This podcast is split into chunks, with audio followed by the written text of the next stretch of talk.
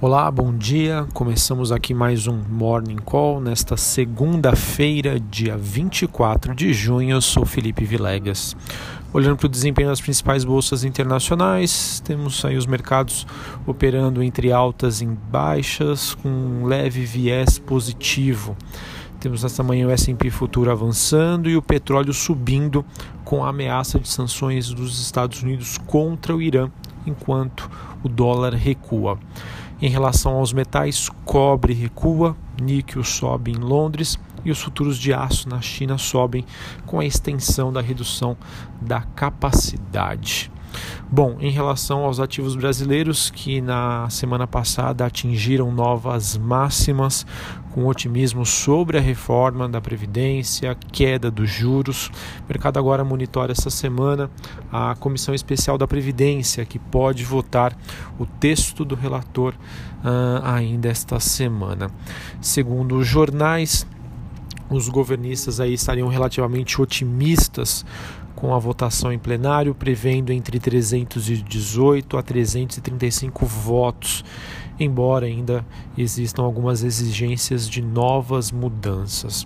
Após a Previdência, o protagonismo do Congresso mira então a aprovação da reforma tributária ainda este ano, enquanto Rodrigo Maia revela ruídos políticos.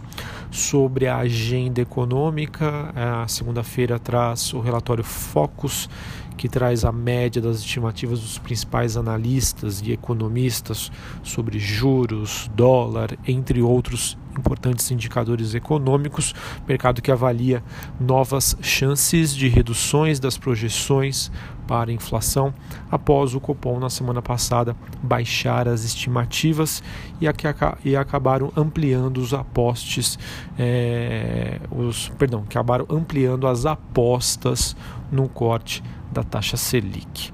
Bom, sobre a agenda do dia ainda temos as, aqui às 10h30 da manhã saldos em conta corrente do mês de maio, investimentos estrangeiros direto, a arrecadação e às 15 horas, 3 horas da tarde, balança comercial semanal.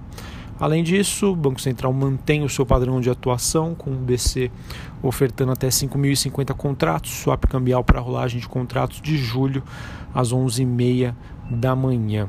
No exterior, o dia é de uma agenda é, vazia, né? ou seja, não temos indicadores importantes. E também sobre o noticiário corporativo, pouquíssimas novidades uh, para essa segunda-feira. Então, acredito que o mercado aí tende, obviamente, a se apegar à, à questão da, da reforma da Previdência na comissão especial que por enquanto faz com que os governistas mantenham aí os seus ânimos. Né? O mercado que já antecipou todo esse otimismo na semana passada, com a bolsa aí superando a região dos 100 mil pontos, e agora vamos monitorar aí para ver se ah, a gente consegue terminar o mês de junho com chave de ouro. Um abraço a todos, um excelente início de semana e até a próxima. Valeu!